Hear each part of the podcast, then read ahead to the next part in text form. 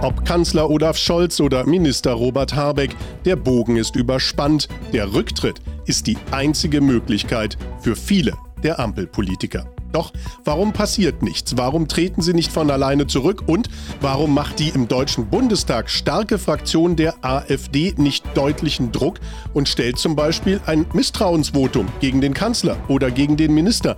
Warum stellt die AfD nicht einen eigenen Kanzlerkandidaten auf und lässt ihn im Deutschen Bundestag wählen? Fragen aus den sozialen Netzwerken, die wir heute beantworten wollen, mit Stefan Brandner in Brandner aktuell immer an Ihrer Seite mit einer Lösung für jedes Problem. Stefan Brandners Podcast Brandner aktuell. Jeden Sonntag neu. Und wir sagen natürlich schönen Sonntag und herzlich willkommen zu Stefan Brandner. Guten Tag, Herr Brandner. Herr Friege, ich grüße Sie heute mal aus dem wunderschönen Mainz, mhm. wo ich bei der Jahreshauptversammlung des Vereins Deutsche Sprache bin. In dem Verein bin ich auch schon seit 1997, glaube ich, Mitglied. Ursprünglich mal gegründet, um Anglizismen zu bekämpfen. Und nun ist der Verein ein Vorreiter im Kampf gegen dieses unsinnige Gendern. Und die Jahreshauptversammlungen, die sind immer sehr unterhaltsam und sehr, ja, ich sag mal, ich fahre mal gerne dahin. Dann freuen wir uns sehr, dass Sie sich auch am Wochenende für unsere deutsche Sprache einsetzen im Verein Deutsche Sprache. Wir reden heute mal, lieber Herr Brandner, über Dinge, die so als Fragen an Sie herangetragen werden. Nicht nur auf Veranstaltungen, sondern auch per E-Mail oder wenn Sie sich persönlich mit Leuten unterhalten. Eine Frage steht da ganz oben auf der Liste. Warum stellt die AfD keine Misstrauensanträge gegen Habeck und Scholz? Verdient hätten sie es ja. Und warum stellt die AfD-Fraktion im Deutschen Bundestag nicht eigene Kandidaten auf? Warum sagt man nicht, wir brauchen einen neuen Bundeskanzler und wir stellen Kropalla zur Wahl oder wir stellen einfach Weidel zur Wahl und gucken mal, was passiert? Was sagen Sie den Leuten? Ja gut, wir könnten auch Brandner oder Frier zur Wahl stellen. Ne? Da können wir ja auch mal darüber nachdenken. Ja, ach, Frier hat, gen Frier hat genug zu tun und Brandner auch. wir fangen mal oben an. In der Partei und der Fraktion haben Sie schon ganz richtig, äh, ganz richtige Namen genannt. Aber die Frage kommt tatsächlich oft, insbesondere nach der Bundestagswahl kam die Frage, warum habt ihr denn gegen den Scholz keinen aufgestellt? Oder auch, warum macht ihr denn nicht mal ein Misstrauensvotum? Klammer auf, die Leute wissen auch, dass es am Ende nichts wird, aber warum versuchen wir es nicht mal, Klammer zu. Und das ist ganz einfach darin begründet, dass die Geschäftsordnung des Deutschen Bundestages verlangt, damit jemand als Bundeskanzler kandidieren kann, das ist Paragraph 4, oder aber damit jemand gegen einen Bundeskanzler kandidieren kann im Rahmen dieses konstruktiven Misstrauensvotums, das ist Paragraph 97 der Geschäftsordnung. Voraussetzung ist, dass 25 Prozent der Bundestagsmitglieder diesen Vorschlag tragen. Das ist aus meiner Sicht zutiefst undemokratisch. Wir gehen ja über äh, geheime Wahlen, sage ich mal vor, und da wird verlangt, also dass 25 Prozent des Deutschen Bundestages zunächst mal sich öffentlich äußern und sagen, den Kopalla oder die Weidel wollen wir als Kandidaten. Das ist natürlich völlig utopisch, selbst wenn der eine oder andere vielleicht von der äh, CDU oder von der FDP und vielleicht auch von der SPD sagt, ich würde einen wählen in der geheimen Wahl von denen, ist natürlich völlig utopisch, dass sie sich jemals so offenbaren würden. Also eine sehr, sehr mhm. hohe Hürde, die aus meiner Sicht sehr undemokratisch ist. Wir haben beantragt, das zu ändern, ist aber leider bisher nicht geschehen. Diese 25 Prozent, ganz kurz nachgehakt, Herr Brandner, da muss man sich namentlich äh, zu bekennen oder ist das dann auch eine geheime Abstimmung? Nee, namentlich. Also der Antrag muss von 25 Prozent der Bundestagsmitglieder, mhm. das sind ungefähr 180, glaube ich, ne? ungefähr um den Dreh, 180, 100, also um den, um den, ungefähr 180 äh, unterstützt werden. Wir haben allerdings nur 80 von der AfD, also es müssten mehr als das Doppelte noch dazukommen, die offen sagen, wir äh, stützen einen Kandidaten von euch und das ist natürlich äh, völlig absurd. Also ich weiß auch, das ist eingeführt worden, angeblich damit kein Missbrauch betrieben wird. Ich halte das für zutiefst undemokratisch. Stellen Sie sich mal bei uns beim, beim AfD-Parteitag vor, man dürfte nur dann kandidieren, passieren, wenn 25 Prozent der Mitglieder einen vorschlagen. Also es gibt natürlich einen Aufschrei ohne Ende. Allerdings wird es die Parteitage auch extrem verkürzen. Da gebe ich Ihnen recht. Das, das würde tatsächlich etwas raffen, weil wir, gerade wir Brandenburger sind ja bekannt für Parteitage, die gelegentlich so ein bisschen ausufern, weil ganz viele Menschen sich um ein Amt bewerben. Nichtsdestotrotz führt es, und da haben Sie ja, lieber Herr Brandner, vollkommen recht, die geheime Wahl komplett ad absurdum. Wenn ich vorher sagen muss, ich möchte aber, dass derjenige sich zur Wahl stellt, dann steht ja eigentlich auch schon hinterher fest, wen ich dann wähle, weil ich werde ja, wenn ich zu diesen 25 Prozent oder 180 Abgeordneten des Deutschen Bundestages gehöre, werde ich ja nicht sagen, ich schlage Kruppalla vor und wähle hinterher jemand anderen oder Kruppalla eben nicht. Also damit ist die geheime Wahl eigentlich in Luft und Rauch aufgegangen. Ja, genau. Und das ist also die Antwort auch an die Leute, die das fragen, warum macht ihr das nicht mal? Es geht nicht, weil es in der Geschäftsordnung drinsteht vom Bundestag. Die Geschäftsordnung des Deutschen Bundestags ist gemacht von den Altparteien. Wir wollen die ändern, die anderen wollen nicht. Also ist es halt leider so, wie es ist. Aber was ihnen immer bleibt, ist natürlich die öffentliche Aufforderung zu sagen, Scholz hat so viel Dreck am Stecken, der Mann muss weg. Und ich meine, ganz aktuell, Habeck hat ja nun wirklich alle Bögen, die es gibt, überspannt. Und die einzige Möglichkeit, die es noch gäbe für ihn, wäre der Rücktritt. Das können Sie natürlich weiterhin fordern, auch ohne dass jetzt 180 Abgeordnete hinter Ihnen stehen. Das ist richtig, da kann man, äh, das kann man fordern und äh, man sieht natürlich, wie fruchtbar, auf welchen fruchtbaren Boden das fällt. Passiert gar nichts in Deutschland. Sie können ja die größten Fehler machen, die meisten Familienmitglieder einstellen, Nepotismus, also Vetternwirtschaft pur. Äh, da passiert in Deutschland kaum etwas, außer so ein kleines Du-Du-Du. Und dann kommt die linksgrüne Mainstream oder weiß ich nicht, Presse und verteidigt das Ganze auch noch so ein bisschen. Bei Habeck war ja die Verteidigung, ja, es gab nun mal keinen besseren als Greichen. Das wäre also Zufall gewesen. Wenn wir bei Habeck sind, die Frage kommt ja auch öfter mal, warum sorgt er nicht dafür, dass Habeck entlassen wird? Also auch das ist formell nicht möglich. Bundesminister werden ja nicht gewählt, sondern Bundesminister werden vom Bundespräsidenten auf Vorschlag des Bundeskanzlers ernannt oder entlassen. Das heißt, das Parlament hat da überhaupt nichts mitzureden, ob ein Bundesminister im Amt bleibt oder nicht. Was man machen könnte, wäre so ein unverbindlicher Antrag an den Deutschen Bundestag, dass der Bundeskanzler diesen Minister entlassen mag. Aber das wird natürlich auch A, keine Mehrheit finden und B, natürlich, selbst wenn es eine Mehrheit da wäre, würde es den Kanzler nicht zwingen, den Minister zu entlassen. Minister haben, also was das Parlament angeht, dem Parlament gegenüber eine sehr starke Position, sind aber abhängig vom, vom Bundeskanzler. Wenn der die nicht mehr möchte, dann kann er die rausschmeißen, von heute auf morgen. Aber es würde definitiv eine spannende Debatte im Deutschen Bundestag geben und eventuell auch eine öffentliche Debatte im Anschluss. Genau, also vielleicht ist das mal eine gute Idee. Ich nehme das mal auf. Vielleicht bringen wir das mal in einer der nächsten Sitzungen ein. Aber jetzt habe ich es verraten, ne? Na, wir gucken mal. Ja, dann können die sich schon darauf vorbereiten, können sie schon an diesem Pfingstwochenende anfangen, die Reden zu schreiben für den Antrag, den Stefan Brandner dann in den nächsten Deutschen Bundestag einbringen wird oder in die nächste Sitzung des Deutschen Bundestages.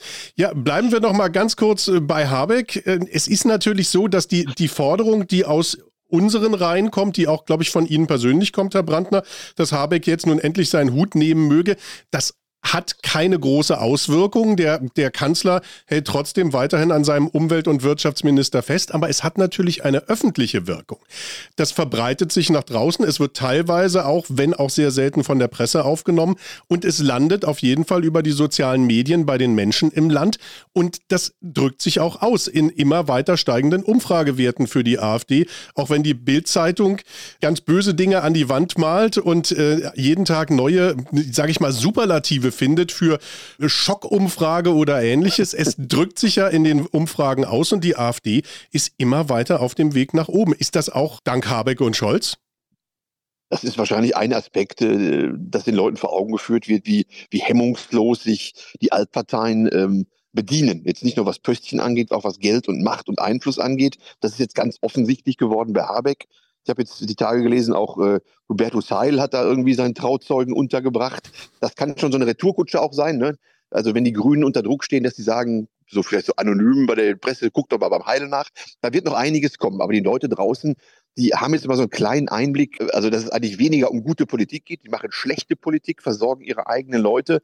Wenn die Leute dann nicht mehr haltbar sind, so wie Greichen, gibt es sechsstellige Abfindungs- oder Abstandszahlungen, lebenslangen Rentenanspruch. Und sowas ist natürlich nicht ansatzweise vermittelbar. Das hat kein Bürger draußen und die schustert sich das in Berlin da in ihrem Dunstkreis untereinander zu. Das hat, ist natürlich ein Aspekt, dass die Leute frustriert sind und sagen, die AfD wird das besser machen. Aber es ist nur ein Aspekt. Andere Aspekte sind, dass die Menschen draußen sehen, wir haben mit unseren Politikansätzen seit zehn zehn Jahren so gut wie, man muss schon sagen, leider immer recht. Wir sagen immer, passt auf, Leute, wenn ihr die Politik nicht ändert, passiert dies und jenes. Also die Inflation, die innere Sicherheit leidet und solche Geschichten.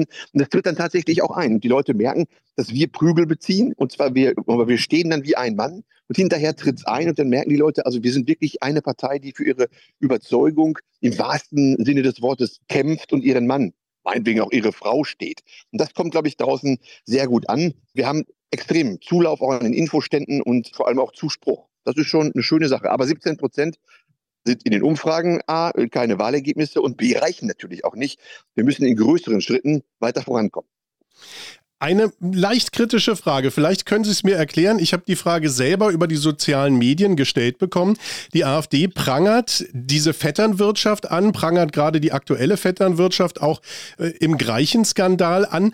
Wie macht sich die AfD, wenn sie denn irgendwann regiert, wenn sie an einer Regierung beteiligt ist? Wie macht sich die AfD immun gegen solche Skandale, wie wir sie jetzt in der Ampelregierung erleben? Ist sowas überhaupt möglich? Nee, da kann man nicht immun gegen sein. Also das wird es immer geben, sobald äh, die Möglichkeit besteht, Design irgendwie unterzubringen, äh, wird das getan. Aber wir würden es halt mit allen versuchen, mit allen Mitteln äh, zu verhindern.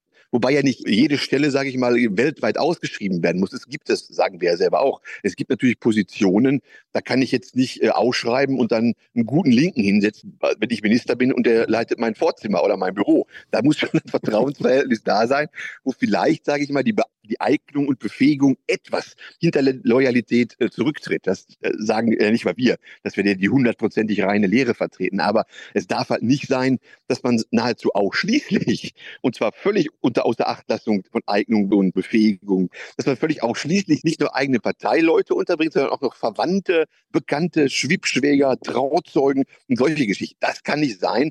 Und da würden wir also alle großen Wert darauf legen, dass das auch nicht passiert, wenn die AfD mal in der Lage ist, solche Posten zu besetzen.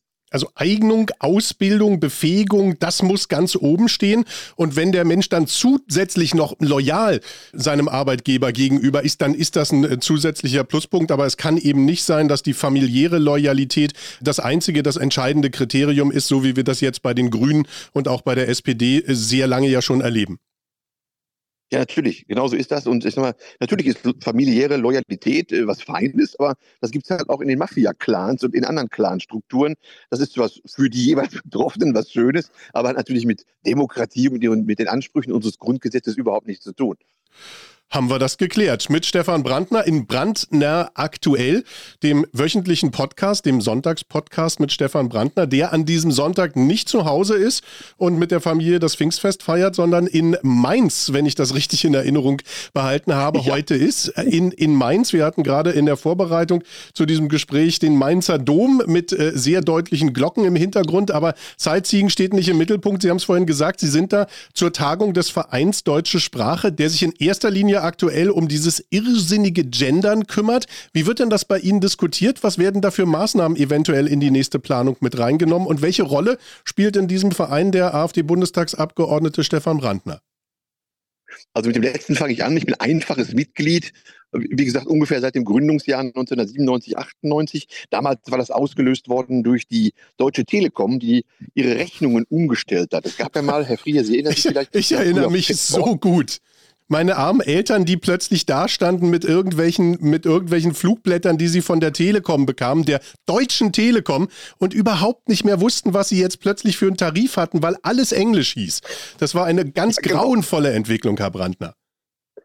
Früher gab es die Ortsgespräche und die Ferngespräche, ne? das waren die teureren.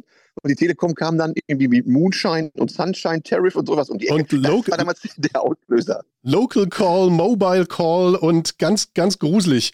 Wie, wie kann man auf so eine Idee kommen? Das ist mir, wenn ich den Namen Deutsch in meiner Unternehmensbezeichnung trage, wie kann ich diesen Weg gehen? Das ist mir nie klar geworden. Das können Sie mir auch nicht erklären, was, was die Telekom damals geritten hat, oder? Nee, das ist ja ähnlich wie bei der Deutschen Bank auch so. Hier unser Vereinsvorsitzende Professor Krämer aus Dortmund, der sagt immer, Verlierer sprechen Denglisch. Und so ist es auch. Ne? Wenn man sich da mal anschaut, den Absturz, den die Deutsche Telekom hingelegt hat, also in den 90er und den Nullerjahren. Und die Deutsche Bank ist ja auch nur ein Schatten ihrer selbst. Also die tun sich da selbst keinen Gefallen mit, wenn die teilweise ihre Konzernsprache auch in Deutschland Englisch ist. Das ist völliger Unsinn. Aber wie gesagt, das war der Schwerpunkt des Vereins äh, zu Gründungszeiten. Inzwischen hat sich der Schwerpunkt äh, verlagert auf ähm, diese ja, totalitären Genderwahn, also diese Sternchen, Schluck auf, Doppelpunkt und weiß ich nicht alles Sprache, die ja totalitäre Züge trägt. Ich habe das gerade angedeutet. Eine Sprache zu verhunzen, nur äh, oder völlig zu ändern an, an den Bedürfnissen der Bevölkerung vorbei. Sprachen ändern sich immer, das ist gar keine Frage, aber es ist halt ganz, ganz selten, dass Sprachen von oben sich ändern. Und wenn sich Sprachen von oben angewiesen ändern, dann sind wir meistens in totalitären Systemen. Da müssen Sie mal darauf achten. Also es gibt, gucken Sie sich den Kommunismus, den Nationalsozialismus an, da wurde auch Sprache vorgegeben. Mhm. Das zeichnet, weiß Gott, keine lebendige, bunte, im positiven Sinne Gesellschaft aus. Das ist so ein bisschen wie George Orwell. Ne? Es gibt ja sehr viele Parallelen. Machen wir dazu auch mal einen Podcast. Wenn man sich mal George Orwell 1984 durchliest, wie viele Parallelen es tatsächlich zur heutigen Zeit gibt. Eine Parallele ist auch, dass die Sprache damals ähm, in Angriff genommen oder dass die Sprache in dem George Orwell Buch in Angriff genommen wurde und vereinfacht wurde und zwar im Sinne der Partei strukturiert wurde. Also das sind äh, Entwicklungen, die man bekämpfen muss, wenn man sie noch bekämpfen kann. Und da dafür ist der Verein Deutsche Sprache da. Und das macht Stefan Brandner am Pfingstsonntag. Dafür danken wir in dieser Woche ganz besonders, Herr Brandner, dass Sie dafür den Feiertag opfern und sich für unsere deutsche Sprache einsetzen und natürlich im Deutschen Bundestag, Sie haben es gerade vorhin erklärt, einsetzen für die Ziele der Alternative für Deutschland und für die Bürger im Land, die so vieles gerne erklärt haben möchten. Wir haben uns heute darüber unterhalten, warum es eben nicht möglich ist, mal schnell einen Misstrauensantrag gegen Kanzler Scholz oder gegen Minister Habeck einzubringen bringen und warum man nicht schnell mal einen Kanzlerkandidaten von der AfD vorschlagen und im Deutschen Bundestag wählen lassen kann. Kleiner Hinweis, wenn Sie uns bei Spotify hören, und das kann ich Ihnen nur empfehlen, haben Sie die Möglichkeit, diesen Podcast zu kommentieren und sehr einfach Fragen zu stellen. Diese Fragen können wir in den nächsten oder einen der folgenden Podcasts mit einbauen, wenn es zum Beispiel zum Thema Gendern Fragen gibt oder Sie ganz extreme Ausfälle dieser Genderei irgendwo erlebt haben in Ihrer Stadt, in offiziellen Papieren, auf Straßenschildern oder sonst irgendwo, dann lassen Sie uns das gerne wissen. Kommentieren Sie bei Spotify als Sprachnachricht und wir bauen das dann in den nächsten Podcast mit ein. Für heute herzlichen Dank Ihnen fürs Zuhören, Stefan Brandner fürs doppelte Engagement im Podcast und bei der Vereinsversammlung. Wir wünschen allen ein schönes Pfingstfest und danken sehr fürs Interesse. Ja, ich bedanke mich auch, äh, wünsche einen schönen Pfingstmontag. Von mir geht es jetzt hier von, von Mainz aus, geht es nicht etwa direkt nach Gera, sondern erstmal nach Nordheim bei Hannover. Da ist noch eine Veranstaltung.